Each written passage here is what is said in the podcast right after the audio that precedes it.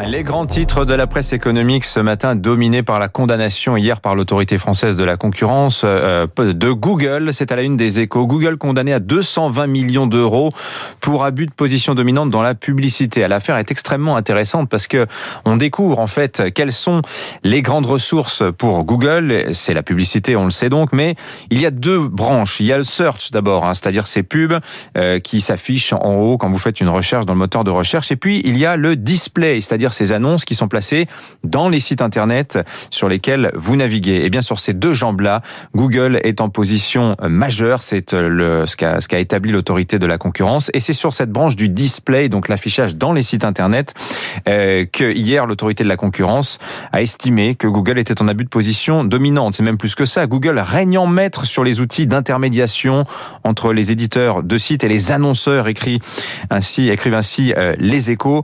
Google presque gagnant à tous les coups, soulignait la présidente de l'autorité de la concurrence Isabelle de Silva dans son jugement. L'important n'est pas tant l'amende que maintenant les conséquences que pourrait avoir cette décision qui pourrait inspirer d'autres autorités à travers le monde. Quelles répercussions de ces engagements pris par Google qui a reconnu hier tous les griefs qui lui ont été faits? Eh bien finalement, pas grand-chose, note le Parisien, euh, car la puissance de Google dans la publicité, c'est surtout l'univers que l'entreprise a construit autour d'elle. Chrome, par exemple, le navigateur de Google, 60% de part de marché en France. Android, 86% dans les smartphones. YouTube, c'est 37% du trafic Internet mondial.